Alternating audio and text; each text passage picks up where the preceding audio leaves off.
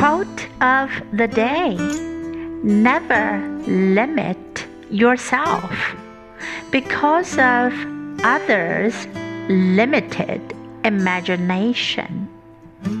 Never limit others because of your own limited imagination. By Mae Jemison. Never limit yourself because of others' limited imagination. Never limit others because of your own limited imagination. Word of the day Imagination. Imagination.